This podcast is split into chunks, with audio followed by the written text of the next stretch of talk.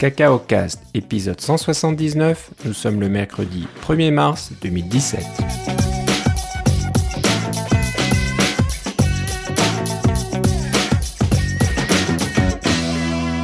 Bonjour et bienvenue dans ce nouvel épisode de Cacao Cast. Comme d'habitude, Philippe Casgrain est avec moi. Comment ça va, Philippe? Très bien, et toi, Philippe? Ça va pas mal. Euh, on se retrouve enfin, déjà le 1er mars, ça fait presque un mois qu'on ne s'est pas parlé euh, pour le, le, podcast, donc euh, encore une fois désolé pour le retard, mais ça y est, on est de retour et on, on a réussi à trouver du temps pour enregistrer. Et vous verrez qu'on avait, des, on avait toutes sortes de bonnes raisons, nonobstant ce qui s'est passé il y a quelques mois aussi. Là, fait que... Oui, oui. Donc, euh, on va commencer par les news côté Apple. Donc, la grosse annonce euh, depuis le dernier podcast, c'est bien sûr l'annonce de la WWDC. Au mois de février qu'ils l'ont annoncé, c'est incroyable. C'est incroyable. Maintenant, ils il, il laissent le temps aux gens de, de s'organiser. Et euh, la grosse nouvelle, c'est que ce n'est plus au Moscone, au centre-ville de San Francisco, mais à San José, San José, je sais pas comment on le dit là-bas. San José. San José. Et euh, donc, ouais, c'est retour aux sources, je crois, hein, parce qu'au début, la conférence se déroulait là-bas. Est-ce que tu es déjà allé euh, voir la conférence là-bas? Oui, alors euh, la première année où je suis allé à la WWDC, c'était en 2002, et j'avais eu un billet parce qu'il y avait un des membres de l'équipe qui pouvait pas y aller, puis ils m'ont dit à la dernière minute, veux-tu y aller? J'ai dit bien sûr. c'était c'était la dernière fois qu'ils l'ont fait à San Jose, et c'était l'année où il y avait le cercueil pour enterrer macOS 9. Alors, j'avais fait toutes les affaires qu'on doit faire quand c'est la WWDC, faire la file d'avance, etc. Et je m'étais, je m'étais retrouvé à l'avant, dans la troisième ou la quatrième rangée, mais décalé du côté gauche. Alors là, je me disais, ah, je verrais rien, mais finalement, le cercueil est sorti du côté gauche. Alors j'étais devant le cercueil qui est sorti, qui a surgi euh, de la scène et Steve Jobs est apparu, euh, c'est quoi, c'est côté côté jardin là, donc du côté gauche de la scène et qui est, entré par là et était littéralement à un jet de pierre de moi euh, et ah, il faisait son euh, son eulogie pour le pour macOS 9 avec le, la, musique, l'orgue, etc. C'était assez assez hallucinant. Comme première exposition à, à, à qu'est-ce que c'est que d'être dans le dans le le champ de distorsion de Steve Jobs. Mais il y avait pas autant de monde à l'époque. Euh, non, c'était l'époque encore où tout était pas encore vendu. Mais les billets étaient quand même très chers, là. Euh, mais c'était euh, c'était l'époque où il y avait des, des prix quand on achetait d'avance et puis ils vendaient pas tout au complet. C'est seulement à partir de disons 2005 ou 2006 qu'ils ont commencé à que ça a commencé à être tout vendu là mais euh, ils nous appelaient encore pour dire ah si vous voulez envoyer d'autres personnes c'est c'est bon il y a de la place etc là.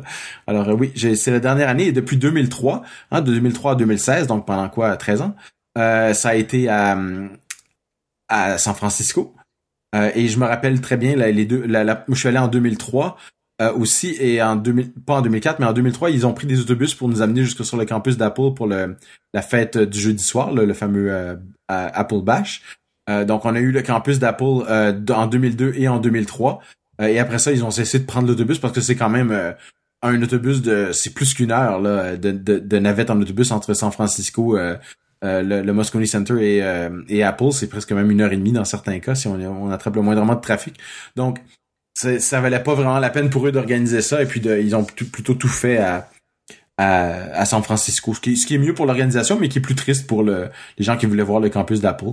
Mais là, euh, comme on se demande euh, avec Apple Park qui va ouvrir en mois d'avril, est-ce qu'ils vont euh, se décider à emmener les gens sur le campus? Ce que je peux vous dire, c'est que sur les buildings, nous on entrait dans le building du 1 Infinite Loop. Alors c'est un building qui est fait en, en il est pas en, circulaire comme l'autre, mais c'est un building qui est fait sur euh, avec un, un, préau au centre, un grand parc au centre. Donc c'est un peu le même principe que ce, qu'on a sur le nouveau campus. Là, il y a un, grand parc extérieur au centre et le building est fait en forme de, si vous voulez, la lettre la lettre O ou quelque chose comme ça là, mais pas ovale, carré. Euh, un, un, croisement entre un D et un O majuscule avec un grand espace au milieu. Alors on avait des portes qu'on passait pour passer au, dans l'immeuble euh, avec les, barrières de sécurité et on pouvait pas évidemment rentrer dans l'immeuble, mais on rentrait directement dans le préau. Et là, il y avait le, le, la musique, il y avait la, la, nourriture, un peu comme quand on va dans n'importe quel parc finalement. là. C'est juste qu'on avait des, des l'immeuble d'Apple qui nous entourait au complet. Alors peut-être qu'ils vont faire la même chose cette année, je sais pas. Ça me surprendrait pas, mais d'un autre côté, ils sont peut-être pas prêts puis ils veulent pas avoir 5000 euh, développeurs qui vont euh, démolir leur nouveau gazon là c'est pas ouais c'est ça écoute moi j'ai des souvenirs fabuleux d'avoir joué au frisbee euh, avec des développeurs euh, Apple euh, sur le campus d'Apple dans, dans, au milieu de leur building. C'était absolument absolument joyeux là. Mais là on parle de 2002 là. C'est plus la même chose j'étais jeune et insouciant que voulez-vous?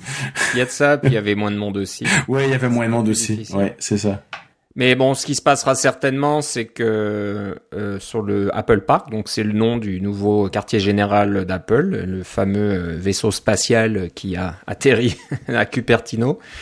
Euh, il y aura donc un, un, Apple Store et un café ouvert au public. Donc euh, il y aura quand même une partie qui sera euh, accessible au public. C'est ça. Et, et à, mais à Cupertino en ce moment au 1 Infinite Loop, il y a un Apple Store, mais il s'appelle The Company Store. Alors c'est un endroit où on peut acheter des affaires qui avec euh, euh, des, des, des, des t-shirts et des, euh, des différents appareils, pas appareils, mais différents accessoires Apple qu'on peut pas avoir ailleurs. Alors c'est pas vraiment un Apple Store dans le sens de vous allez à votre Apple Store de votre ville pour acheter un MacBook Pro et, et une Apple Watch là. C'est plus un, un magasin avec des, des bricoles là, tu sais. C'est ça. Et le Mac Café euh, n'est réservé aux employés. Je exact. Crois, pas ouvert au public. Non, c'est ça. C'est pas un Mac Café éventuellement. C'est peut-être juste un café, mais euh, c'est peut-être pas euh, une, une cafétéria complète, je veux dire. Mais voilà, ça donnera certainement l'occasion aux développeurs qui viennent à la conférence de pouvoir visiter de l'extérieur au moins euh, ce nouveau bâtiment qui est quand même assez extraordinaire, hein, qui est immense avec des, des vitres tout arrondies, euh, des panneaux solaires. Bon, on les verra pas vraiment euh, du sol, mais euh, je crois que tout le tout le campus va être alimenté par. combien de développeurs vont amener leurs drones?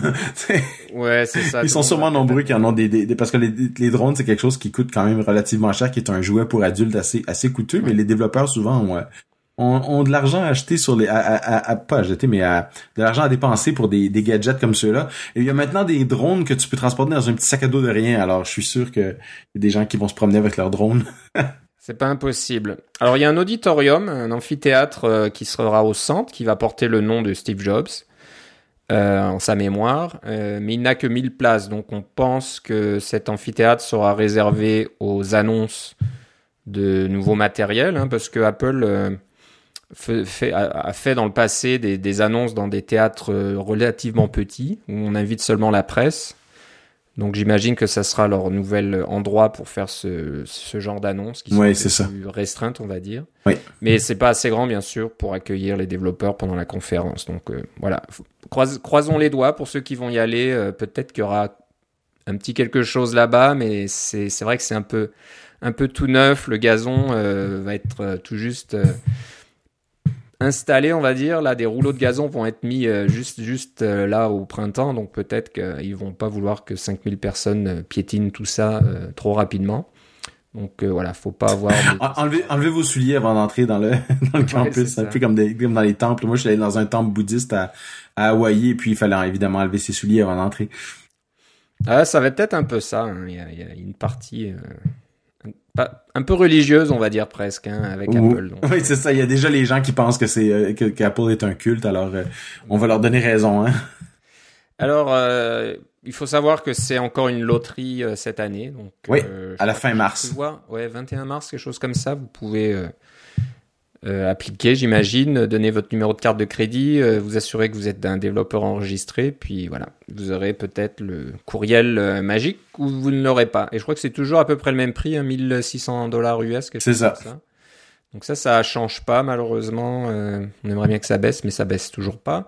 Peut-être que le, le, bon côté d'être à San José, c'est le prix des hôtels. Mais bon, ils vont, ils vont vite sentir l'opportunité. Donc les prix vont certainement monter euh, relativement vite, mais il y aura peut-être un peu plus de choix. Euh, je connais pas suffisamment bien le coin. Toi, tu connais peut-être un peu plus, mais il doit y avoir quand même des hôtels le plus abordables. Euh, aux, alentours du centre de convention. Il y en a, mais ils sont probablement déjà tout, tout vendus, etc. Là, fait qu'il va falloir, ouais. Parce que les gens se sont précipités, évidemment. Mais enfin, on verra qu'est-ce que ça donne au niveau du, du transport. Euh, moi, j'ai pas encore décidé qu'est-ce que j'allais faire, mais euh, j'ai peut-être des, euh, des, des, annonces à faire, alors on s'en reparlera quand ça sera fait. Ok.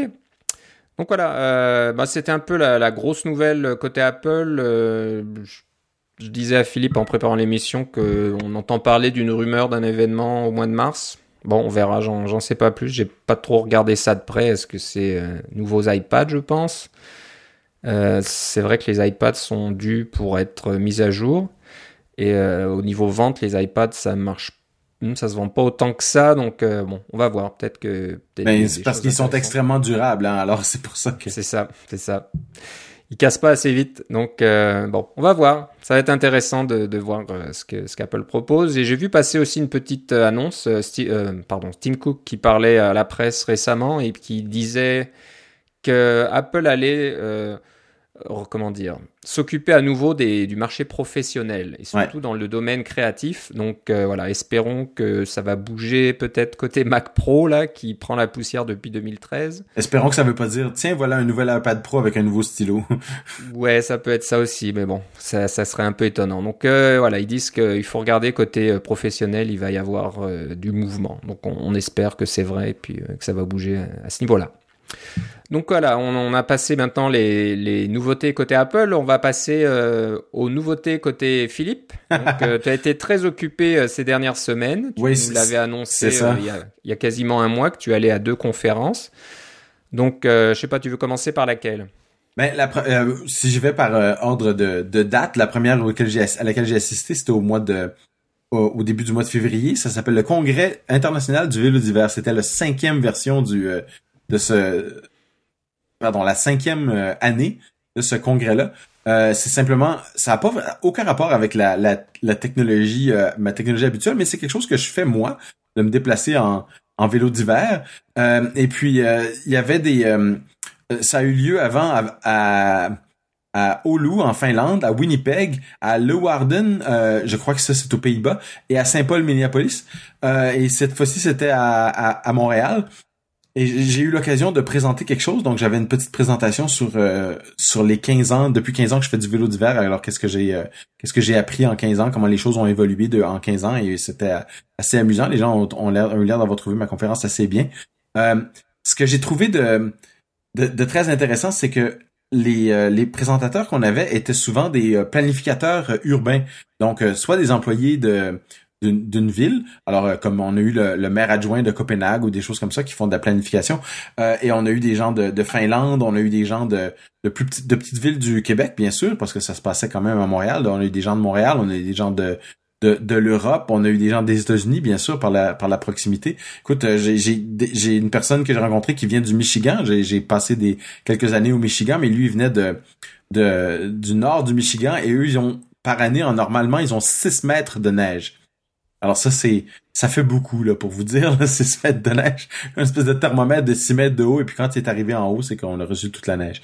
Euh, c'est euh, donc c'est pas les mêmes conditions qu'ici, mais le congrès du vélo d'hiver, c'était pour parler du surtout du vélo urbain et de la nouvelle tendance. Euh, ça s'appelle les fat bikes. Ce sont des vélos qui ont des espèces de pneus surdimensionnés d'environ euh, 4 ou 4 pouces et demi de large et à très très basse pression. On parle de 8 à 10 PSI. Et avec ces pneus-là, on peut vraiment rouler sur la neige beaucoup plus qu'avec n'importe quel autre vélo. Alors c'est très amusant. Je m'en suis, euh, m'en suis loué un pour une fin de semaine et je me suis amusé sur les euh, sur les sentiers. Euh, sur la, par la conférence elle-même, à part toute la planification urbaine, entre autres, on apprenait qu'à Copenhague, euh, ils déneigent les pistes cyclables en premier avant de déneiger même les, les, les routes. Donc ce que ça fait, c'est que les gens choisissent le vélo parce que c'est plus c'est plus efficace. Hein, on peut se rendre au travail plus rapidement. La piste cyclable est dégagée. Et quand je dis dégagée, c'est pas juste de mettre du sel dessus. Là, ils mettent pas de sel, ils passent carrément une espèce de balai rotatif. Et il y avait des équipements en démonstration euh, à la ville de Montréal qui comment Montréal déneige certaines pistes cyclables. C'est très amusant. Ça veut dire que pour les cyclistes en hiver, c'est beaucoup plus sécuritaire euh, d'avoir la, la, piste cyclable dégagée. Euh, bon, parce qu'on peut rouler avec de l'équipement presque normal finalement. C'est sûr que c'est fait plus froid. il faut s'habiller en conséquence, mais on peut se déplacer et euh, il faut apprendre à apprivoiser l'hiver, bien sûr. Euh, mais euh, c'est pas du tout comme dire qu'on va se déplacer en ski de fond ou en raquette ou en, en ces moyens de transport-là qui sont plus des loisirs. Le vélo peut vraiment être un mode utilitaire. D'un point de vue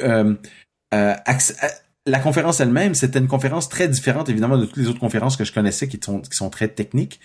une des choses que j'ai remarqué immédiatement, c'est qu'il y avait au niveau des personnes qui participaient, au niveau des participants, il y avait autant d'hommes que de femmes. Alors, euh, on, c'était vraiment la, parité dans les, euh, pas seulement juste dans les présentations, mais définitivement dans le l'auditoire. Euh, c'était très agréable de voir que les, les une très bonne représentation des, des deux sexes. Et ce que j'ai remarqué aussi, c'est que la conférence était en français ou en anglais. Et il y avait des traductions simultanées. Imaginez-vous. Alors, il y avait des gens dans des petites, dans des petites cabines qui faisaient la traduction simultanée de, personnes qui parlent en anglais en français ou de personnes qui parlent en, français en anglais. Et ceux qui voulaient pouvaient avoir un petit, des petits écouteurs et écouter la traduction simultanée. Et quand j'ai posé des questions aux gens, ils m'ont dit que c'était vraiment une, ça fonctionnait très bien. Alors c'est quelque chose qui euh, qui m'a vraiment euh, épaté au point de vue de l'organisation de la conférence et j'ai vraiment trouvé ça chouette. Euh, ça c'était le congrès du vélo d'hiver. Alors je vous encourage à, vous trouver quelque chose comme ça puis sortir de votre bulle un peu puis aller voir quelque chose qui vous intéresse mais qui est pas nécessairement relié directement à votre travail. Ça peut être ça pourrait être intéressant. Ok, pas mal, pas mal intéressant en effet. Donc si vous allez sur le site vélo.qc.ca, euh, vous verrez tout le détail de, la conférence et de quoi Philippe parlait. Euh, donc c'est ouais, c'est pas mal. Hein. C'est vrai que ces fat bikes là, euh, on, en, entend de plus en plus parler de plus en plus. Ça doit être assez physique hein, parce que qui dit gros pneus et, et basse pression, ça doit être plus euh, plus dur sur les jambes. Hein? Euh, c'est pas trop mal. Quand j'en ai fait, c'est pas trop mal. C'est sûr que pour monter des côtes à pic, on, on, repassera là. Mais euh, pour ce qui est de se promener en vélo normal, c'est on flotte sur la neige. Alors c'est ça qui est agréable. C'est des pneus à, crampons, j'imagine, pas cloutés spécialement, mais à crampons. Tu peux les avoir cloutés, mais tu peux les avoir simplement à crampons. quand la pression est suffisamment basse, ça fait pas vraiment de différence. Ok. C'est sûr que rouler sur la glace, c'est autre chose. Mais je te parle de rouler sur la neige. Ouais. Ouais c'est pas mal comme euh, comme solution, j'imagine. C'est un petit peu, c'est pas évident parce que c'est un vélo qui n'est utilisable que l'hiver. Les, oh non non, c'est c'est utilisable l'été aussi. Oui oui, c'est ça. C'est un vélo de montagne et puis en fait. Euh, dans les sentiers, ce sont des vélos qui vont, si vous faites du vélo de montagne, ce sont des vélos qui vont abîmer beaucoup moins les sentiers. Ah, euh, parce que ils sont, euh, leur empreinte est beaucoup, leur empreinte de pneus est beaucoup plus large, donc beaucoup plus répartie. Alors quand il y a un choc, euh, c'est euh, c'est réparti beaucoup plus sur euh, une plus grande surface et ça c'est beaucoup mieux pour les sentiers. Ah ok, c'est vrai qu'on n'y pense pas. Ouais, c'est une bonne idée alors. Est-ce que tu vas peut-être te laisser tenter Ben j'attends les ventes de fin de saison là, ouais c'est ça. ah, ah intéressant. Hein. ouais. Ok, donc ça c'était le congrès du vélo d'hiver. Donc bah merci d'en parler. C'est vrai qu'on sort un petit peu de notre sujet, de nos sujets habituels dans le podcast, mais c'est toujours intéressant. Mais ensuite, c'était quoi la, la, semaine suivante? Allé à une Deux semaines après. Deux semaines après. Oui. Alors cette fois-ci, c'est de lead developer. Oui. Et c'était aux États-Unis. Oui. Alors c'est une conférence qui a lieu. C'était sa troisième euh, présentation. Et depuis qu'elle qu'elle existe cette conférence-là, j'avais le goût d'y aller parce que les sujets qui sont abordés euh, m'intéressaient fortement et m'interpellaient fortement parce que lead developer, euh, la traduction française, ça serait probablement développeur principal ou quelque chose comme ça.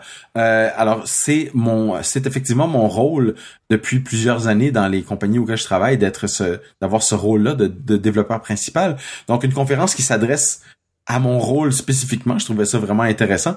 Et encore une fois, c'est technique, mais c'est pas, euh, disons, euh, iOS, mobile, euh, Mac ou Apple ou des choses comme ça. C'est vraiment la technologie en général. Alors, évidemment, il y a beaucoup de gens qui font des sites web et des choses comme ça là, mais il y avait il y avait vraiment beaucoup plus que ça. La conférence des deux premières années, et en fait cette année encore, se donne à Londres. Euh, si vous êtes de nos auditeurs européens et que vous pouvez faire un petit saut euh, vers vers Londres en attendant que le Brexit prenne vraiment toutes ses formes, là, euh, la, livre sterling en a perdu un peu, alors profitez-en. le congrès est à Londres au mois d'avril, mais ils ont décidé de le déménager pour une année à New York. Alors moi, tant que c'est à Londres, aller à une conférence d'une journée pour pour Londres, c'était pas vraiment une, l'idée du siècle. Mais pour New York, ça se fait quand même assez bien avec euh, un petit hôtel pas cher, pas trop loin et un vol pas trop cher aussi pour directement d'Ottawa. Alors ça, ça allait bien. Euh, et c'est une conférence juste d'une journée. Donc ça commence à 9h, ça finit à 5h30. Et euh, c'est c'est vraiment beaucoup beaucoup de, de, sujets. Je dirais que le défaut c'est qu'il y a beaucoup de temps pour parler aux autres personnes et on est assis un peu dans un dans un théâtre avec les sièges que ça implique, hein, des sièges de théâtre ou cinéma là, c'est ce genre de d'auditorium. Donc c'est pas super confortable, c'est pas parfait pour euh, pour prendre des notes dans un cahier ou des choses comme ça. Euh, et euh, quand on est assis là pendant deux ou trois heures, ça peut, pas avoir les jambes ankylosées. Mon Apple Watch n'a pas arrêté de se plaindre qu'il fallait que je me lève, mais j'étais au milieu d'un d'un auditorium, alors je pouvais pas me lever.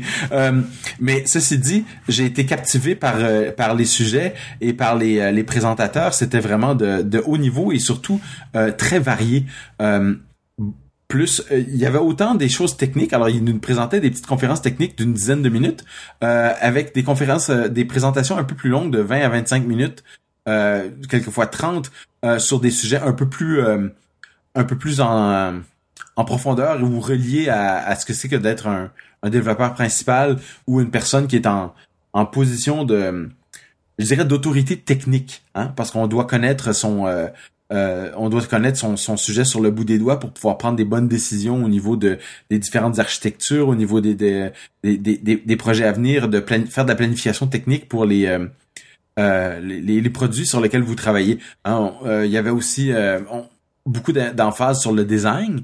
Donc, parce qu'il faut travailler avec avec des designers. Il y avait des designers qui étaient présents. C'était très très ouvert, très inclusif. C'est pour ça que je dis que c'est une conférence qui est un peu pour tous. Alors, si vous êtes un développeur qui est euh, au moins euh, de niveau intermédiaire, un développeur junior peut-être qui aura pas tant de, de valeur que ça, mais un développeur intermédiaire qui aspire à devenir senior, un développeur senior qui aspire à devenir un développeur principal, ou euh, un développeur principal qui l'est déjà ou qui aspire à devenir un peu plus que ça, voir qu'est-ce que qu'est-ce qui se passe du côté du côté de la gestion, du côté des managers, du côté des directeurs, qu'est-ce que ça fait ce genre de d'animal-là? Euh, c'est une conférence pour vous. Euh, je vous parlais de sujets techniques, je vais vous donner des, des petits exemples. Alors, il y avait un, quelqu'un qui faisait une présentation sur Swift en 10 minutes. Alors, euh, c'est sûr qu'on peut pas couvrir tout Swift en 10 minutes et j'en connaissais quand même pas mal sur Swift avant de commencer, mais il y avait des gens qui connaissaient rien sur Swift et qui ont pris des trucs.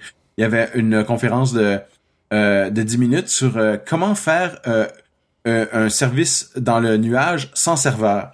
Alors c'est, on pense euh, d'avoir un, un, serveur, c'est euh, c'est un ordinateur dans le dans virtuel dans le dans le nuage et puis on fait tourner je sais pas moi Linux ou Ubuntu des choses comme ça pour ou même d'autres services. On peut, on peut même installer euh, des, des, des, services en Swift, comme on a dit là, avec Kitura et des choses comme ça. On en a déjà parlé. Euh, mais là, ça, c'était de, de dire que non, on n'a pas de serveur, on a simplement des API qui sont utilisés à la demande et qui exécutent du code pour nous à la demande. Donc, on paye pas pour l'utilisation, on paye pour l'utilisation de la fonction, on ne paye pas pour l'utilisation du serveur, même quand il fait rien. Alors, c'était ce genre de, de petite introduction. Et il y avait une introduction sur... Euh, euh, de 10 minutes sur les blockchains, cette euh, technologie qui permet de faire les euh, toutes les, les nouvelles crypto unités voyons les, les crypto-monnaies, hein, les crypto-portefeuilles et des choses comme ça, toute cette technologie derrière tout ça. Euh, alors, présentation de 10 minutes, on n'a pas grand-chose, mais ça nous c'est assez pour nous euh, nous mettre en appétit pour nous donner des pistes pour aller rechercher. Ça c'était les petits trucs techniques. Au niveau des plus euh, des conférences un peu plus longues qui sont peut-être un peu d'un peu plus haut niveau dans ce sens-là, pas au, au, niveau technique mais au niveau HAUT là dans le sens on essaie d'avoir une vue de plus haut.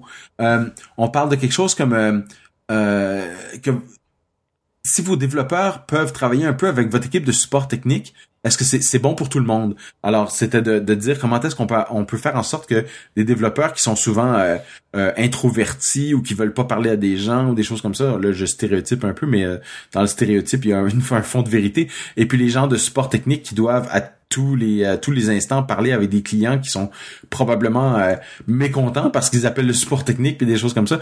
Comment est-ce qu'on peut faire travailler les développeurs avec le support technique pour les impliquer pour faire en sorte que le produit et le client soient plus satisfaits? Euh, des euh, si vous faites du développement au niveau agile, hein, euh, donc vous utilisez la méthodologie agile, vous faites des sprints de deux semaines, des choses comme ça. Au bout d'un sprint, vous allez faire ce qu'on appelle une rétrospective, qui est juste une espèce de discussion entre tous les membres de l'équipe qui va dire bon ben qu'est-ce qui s'est bien passé, qu'est-ce qui s'est pas bien passé, puis qu'est-ce qu'on peut améliorer. et on fait ça de façon régulière, ça fait partie de la, méthodologie agile ou Scrum. Eh bien, il y avait une, une présentation sur, qui vous nous disait euh, Bon, vos rétrospectives sont ennuyeuses. Voici d'autres façons de faire les rétrospectives. Puis il y en avait une qui était rigolote. C'était faites un, chaque personne fait un dessin de sa rétrospective. Alors, euh, c'est sûr qu'il y a des gens qui ont plus de talent dans le dessin que d'autres, mais on fait son dessin pendant disons cinq minutes là, et puis après ça, on, les dessins sont affichés et on les regarde tous et on discute de ce qui s'est passé. On essaie de voir les trucs qui sont en commun, les trucs qui sont différents. C'était assez euh, c'était assez euh, intéressant. Il y avait beaucoup plus de choses que ça. Dans, évidemment, je fais des résumés là, mais euh, j'ai trouvé ça euh, fascinant à ce niveau-là. un des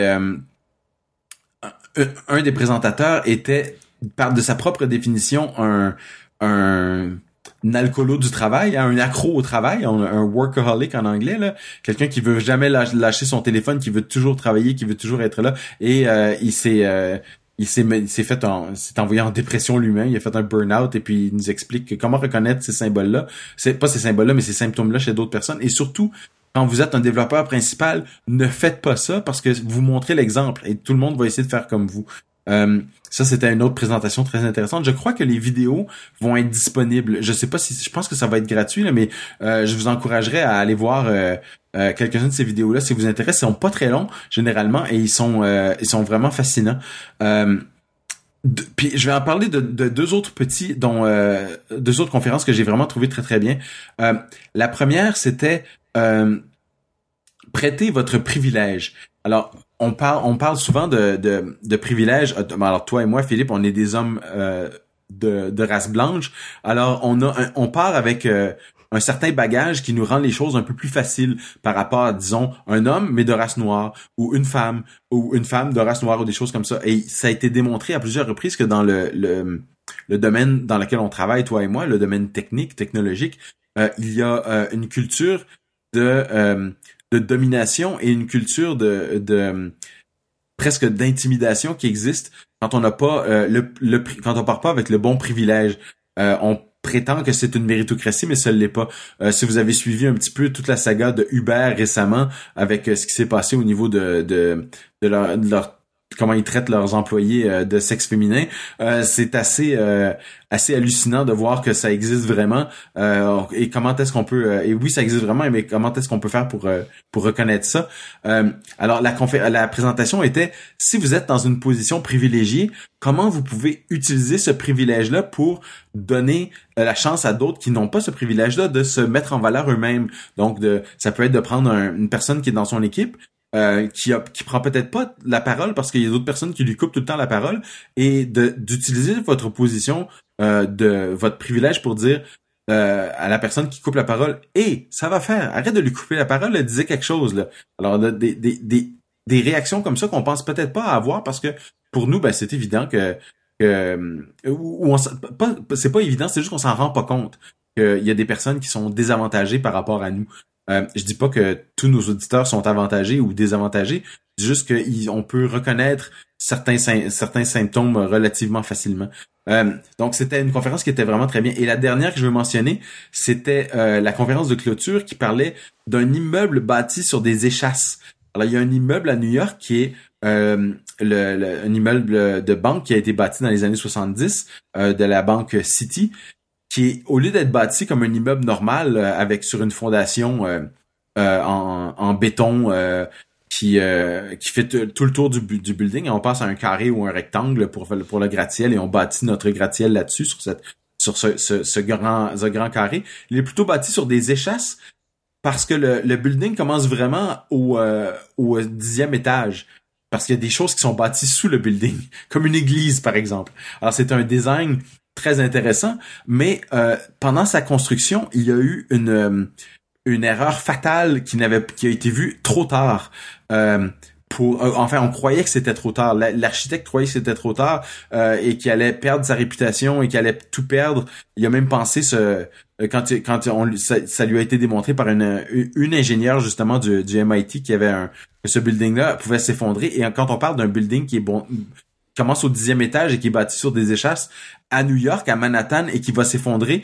Euh, ça va pas être une, une, démolition contrôlée là comme vous voyez des votes dans les cinémas où l'immeuble descend de haut en bas euh, et, et, se démolit. Non non, ça va être comme des dominos qui tombent jusqu'au jusqu'à Central Park là. Il y avait ça va ça va affecter cinq ou dix pâtés de maison là. C'est pas le même genre de de, de démolition. Donc euh, le quand quand ces, ces problèmes-là ont été démontrés, l'architecte avait avait trois choix. Le premier, il dit rien à personne parce qu'il était le seul qui le savait. Euh, au niveau euh, les ingénieurs s'en étaient pas rendu compte. Le deuxième, c'est de il a, pensé se suicider. Il, était euh, avec sa voiture au bord d'un pont. Il a dit je vais me jeter en bas, ça n'a pas de bon sens. Puis la troisième, c'est qu'il est allé voir le, le, banquier qui avait financé ça, la banque, et il leur a expliqué quel était le problème. Et il est arrivé avec une solution euh, qui qui, qui impliquait de, de, de, travailler rapidement parce que le, la saison des ouragans s'en venait et puis un vent très fort pouvait faire se basculer le building. Euh, et tout s'est très bien passé. Le building est évidemment encore debout. Je vous raconterai pas l'histoire, mais la morale de cette histoire-là, c'est que il est arrivé, il a dit la vérité, il s'est il s'est excusé, il a trouvé une, il a présenté une solution et tout s'est bien passé. Les, gens, euh, les financiers ont, ont, payé plus cher, euh, évidemment, mais euh, ils l'ont, je dirais, à peine poursuivi. On sait qu'aux États-Unis, c'est une société où on, poursuit pour un, oui ou pour un non, mais ils l'ont presque pas poursuivi. Son assurance a tout couvert, son assurance de responsabilité personnelle a tout couvert. Donc, ils, ont fait un, ils ont pas vraiment eu de, de, de problèmes légaux et c'est cette construction là euh, et la façon dont ça a été géré est maintenant un cas d'école dans les écoles d'architecture et d'ingénierie de dire c'est ça qu'il faut faire, il faut dire la vérité, il faut confesser si on a fait des erreurs euh, le plus rapidement possible et euh, essayer d'arriver avec des solutions où vous travaillez fort pour trouver des solutions parce que ce qu'on veut pas c'est ce qu'on veut c'est pas blâmer les gens et et avoir de l'argent pour rien. ce qu'on veut c'est trouver des solutions pour que le tout tout soit mieux. Et c'était une très bonne leçon de euh, qui aurait une leçon qui aurait pu être extrêmement coûteuse, mais finalement ça lui a presque rien coûté et c'est c'est la c'était la chose à faire. Donc ça, il y avait des choses évidemment qui s'appliquent probablement dans votre dans votre vie, dans votre carrière à vous qui euh, qui peuvent se se présenter là. Alors tout ça et bien plus de Lead Developer, une conférence que je recommande à tout le monde. Ouais, ça a l'air pas mal intéressant, très éclectique comme euh, comme sujet. Donc le petit défaut, hein, si je comprends bien, c'est que c'est pas très comment dire social. Hein. C'est pas une conférence qui est faite pour rencontrer d'autres personnes, c'est ben, pour écouter des sujets plus intéressants. C'est ça. Comme c'est très court, il y a pas beaucoup de temps entre les euh, entre les présentations. Surtout qu'on avait commencé en retard. En plus, alors on a mangé dans la dans les temps de euh, pour avoir des pauses et des choses comme ça. Euh, mais c'est quand même il y a, il y a un aspect, si c'est comme c'est une conférence d'une journée, si on reste un peu avant ou un peu après, il y a, moyen de, de, de, rencontrer des gens et de parler de toutes sortes de choses et on a quand même un temps pour du midi pour manger. Euh, mais si vous avez euh, le moindrement de euh, d'agoraphobie, euh, vous pouvez très bien aller dans votre coin puis personne va vous va vous déranger. Ok. Ok, donc bah, on espère que les vidéos il y aura des vidéos, oui, tu, tu parlais de ça. Je, l'espère. S'il y en a, je, je, je, le mettrai sur Twitter et puis on en parlera dans un autre podcast. Ouais, ouais. Donc ça a l'air pas mal euh, intéressant tous les sujets dont tu nous as parlé. Oui, et il y en a bien d'autres. Je suis sûr que vous allez au moins en trouver un qui va vous intéresser et vous regarderez le petit vidéo et ça va vous prendre 20 ou 25 minutes et vous allez vous dire tiens, ça c'était vraiment bien. Alors le site c'est de lead developer euh, ny.com. Oui. T-H-E-L-E-A-D D-E-V-E-L-O-P-E-R, trait d'union ny pour New York.com. Je pense que si vous allez sur deletedeveloper.com, vous allez tous les voir aussi. Ouais, certainement. Ok, bah merci euh, pour euh, ton résumé, très intéressant. Et puis voilà, donc j'espère qu'on pourra peut-être voir des petites vidéos de tout ça pour euh, écouter nous aussi ces histoires intéressantes. Je l'espère aussi. Ouais, on va parler de Swift un petit peu. En Swift est en constante évolution. c'est une bonne chose, on va dire, parce que le langage évolue. il est amélioré au fil du temps. Euh, le défaut, on va dire, c'est que ben, il évolue toujours. Donc, euh, tout le code qui a été écrit euh, doit être modifié, adapté, migré vers les nouvelles versions. Donc ça, c'est un peu embêtant, mais bon, c'est ce qui c'est ce qui vient avec un langage récent et moderne. Donc, un peu de travail, mais voilà, ça cause des soucis à certaines personnes dont tu fais partie, parce que toi aussi tu as du code en Swift que tu dois euh, migrer du 2.3, c'est ça, à, Swift 3, et puis maintenant on parle de Swift 4. C'est ça. Alors, euh, la, la, moi j'avais attendu pour écrire mon Swift euh, en me disant, j'ai attendu d'abord Swift 2. Avant de, de mettre à ça. Et puis parce que Swift 1 c'était comme un, un, peu trop un peu trop alpha pour moi là. Alors j'ai écrit ma petite application de recettes hein, que j'ai faite pour ma maman euh, qui est sur son euh, sur son iPad maintenant et qui est sur son qui est sur les téléphones. Sur l'iPad un truc relativement simple. Je me suis dit tiens je vais l'écrire en Swift comme ça je vais euh, je vais apprendre le Swift. Et après ça évidemment j'y ai pas touché beaucoup parce qu'elle fonctionne ma maman est contente. Et puis euh, elle m'appelle à tous les euh, tous les deux mois pour dire que son build test flight est expiré. Alors il va falloir que je le mette dans l'App Store à un moment donné. Euh, mais elle, elle, utilise beaucoup plus qu'elle pensait, ce qui est assez rigolo parce qu'elle aime beaucoup avoir son iPad dans la cuisine. Mais tout ça pour dire que j'ai écrit ça en Swift 2.3 et j'ai été j'ai été très surpris de voir que quand Xcode 8.3 bêta est sorti, il supportait même plus Swift 2.3. Ah, le, le, le je m'attendais à ce que Xcode 9 le supporte pas, là, mais euh, Xcode 8 dans un dans une version euh, point, de point 2 à point 3, faire sauter une version de Swift au complet, je m'y attendais pas. Donc, je me suis mis à faire la migration de Swift 2 à Swift 3, avec tout ce que ça implique. Il y a un migrateur automatique, mais il fait pas il fait tout un peu tout croche euh, dans mon cas. Et puis, il faut enlever des NS un peu partout, et puis enlever toutes sortes de mots pour simplifier toutes sortes de choses, et puis s'assurer que tout fonctionne. J'ai essayé une première fois, ça a pas marché. J'ai mis ça de côté pendant deux semaines, je suis revenu, puis un jour, je me suis assis, je, je l'ai fait en, en quelques heures.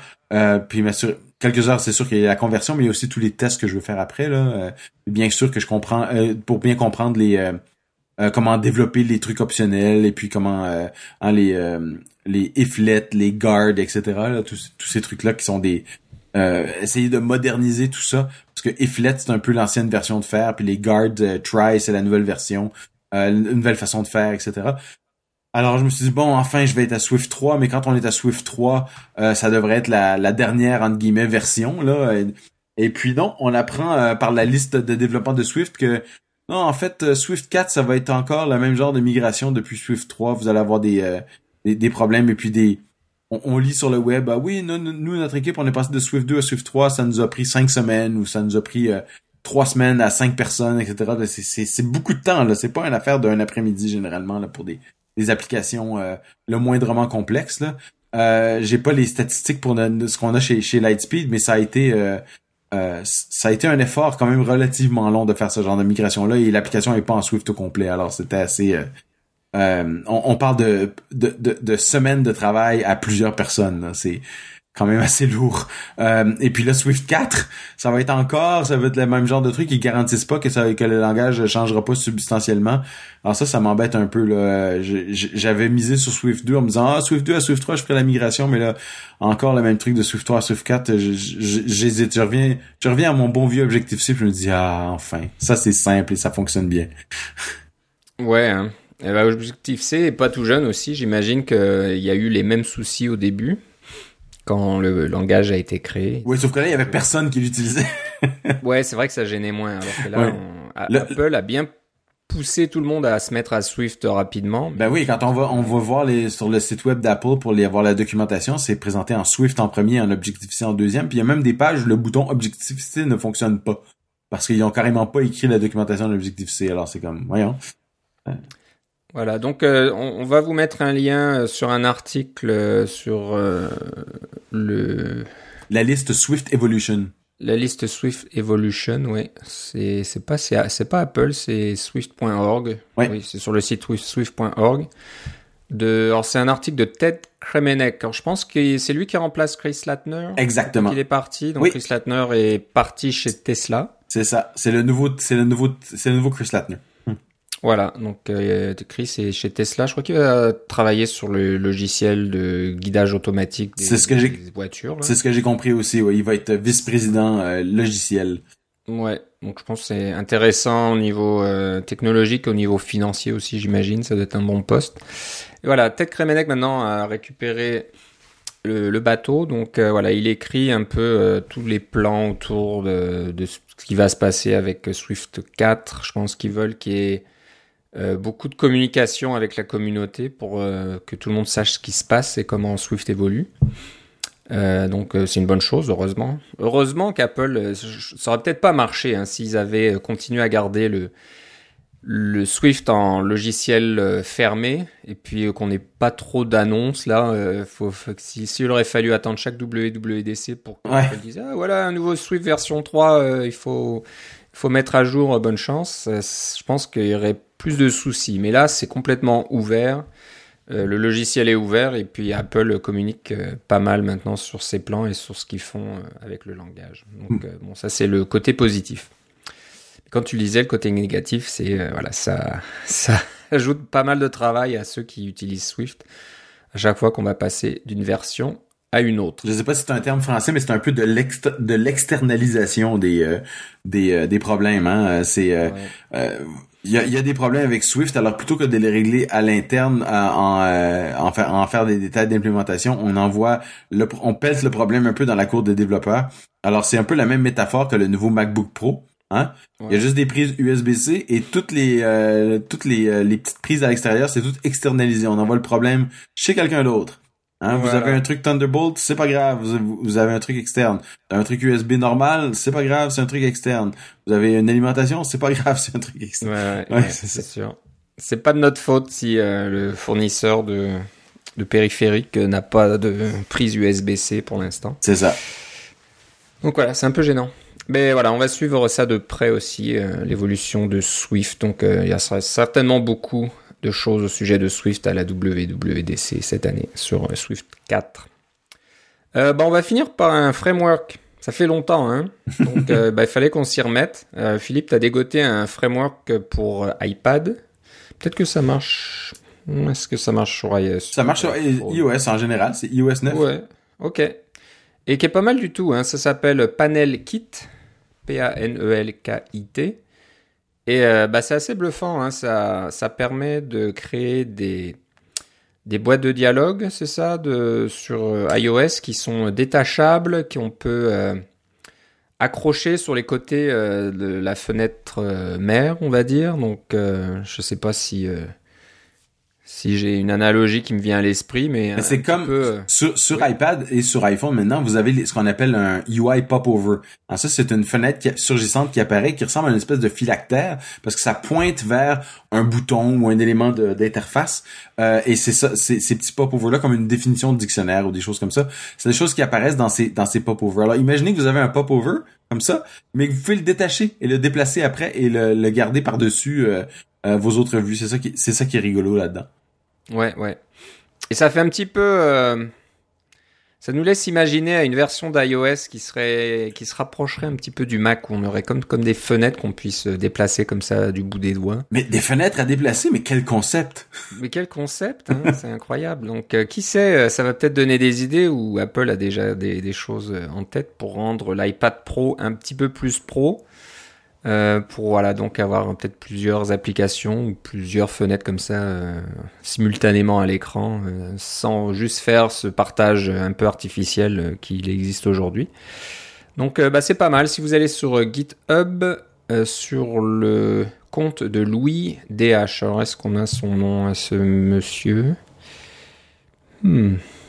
Je ne sais pas. Donc c'est un certain Louis. Louis Dao.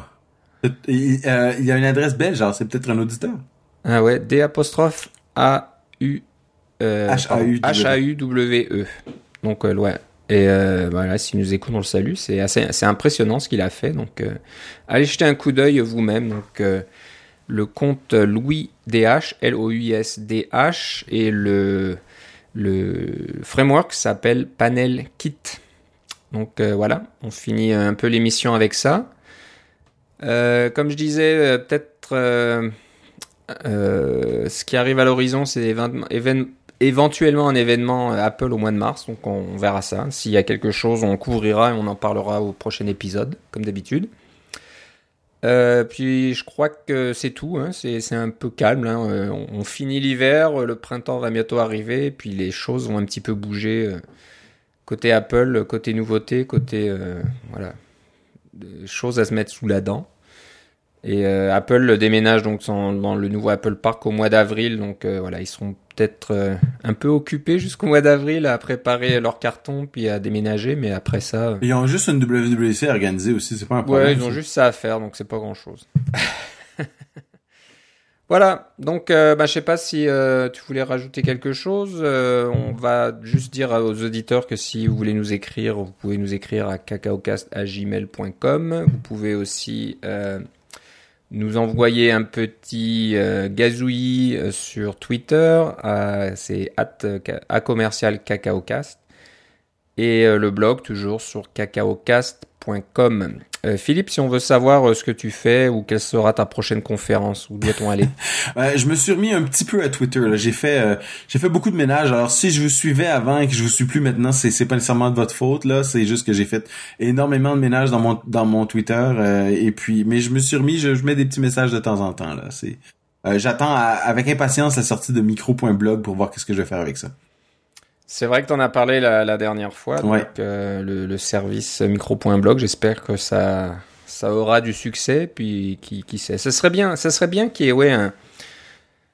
Ah, c'est peut-être pas le meilleur concept de faire des communautés un peu fermées comme ça, mais d'avoir un, un, service qui est moins grand public, on va dire. Donc euh, si c'est tous les tous les développeurs, euh, les, les, les gens qui sont intéressés par les technologies d'Apple euh, pouvaient être sur un service comme celui-là, et puis qu'on n'ait pas trop de à de, de gens extérieurs qui ont rien à faire, tu sais, des trolls qui viennent juste là pour euh, lancer la polémique et puis euh, des trucs comme ça, ça serait pas mal. Ouais. Peut-être que Twitter pourrait le faire, d'avoir des- une sorte de de club, on, on va dire, mais bon. Le, quand je dis ça, le côté qui m'embête, c'est dès, dès qu'on fait un club, dès qu'on on a une communauté comme ça, on a tendance à se fermer et euh, à se fermer, à, se replier sur soi-même, et c'est peut-être pas une bonne chose, mais bon, ça serait peut-être pas mal, parce que le problème de Twitter, c'est ça, c'est que il y a du bon, il y a des choses très intéressantes, et puis il y a rapidement du mauvais, des trucs euh, qui ont rien à voir, des, des, choses qui sont vraiment pas très agréables à lire, et ça, ça, ça infecte tout assez rapidement. Je crois que c'est un peu le gros problème des réseaux sociaux euh, de nos jours. Mais on va suivre ça. Micro.blog, euh, j'ai pas suivi où ça en était le, le la campagne de. Euh, il est encore, euh, il, il- il retarde un petit peu. On, a- on peut pas encore choisir nos, euh, nos noms là. Ça va prendre un cum de mois encore là. Ok, ok. Donc on en avait parlé dans l'épisode de. Précédent, je pense. Ouais. Ouais, micro.blog. Donc allez sur le site micro.blog et vous aurez plus d'informations. Donc euh, tu nous as pas dit, c'est Philippe C comme d'habitude sur, sur Oui, Twitter. c'est ça. Ok. Ok, bah voilà, c'est tout. Ça finit euh, notre épisode pour aujourd'hui. Euh, ben, je te remercie Philippe. Moi aussi, Philippe. On se reparle une prochaine fois. Salut. Bye bye.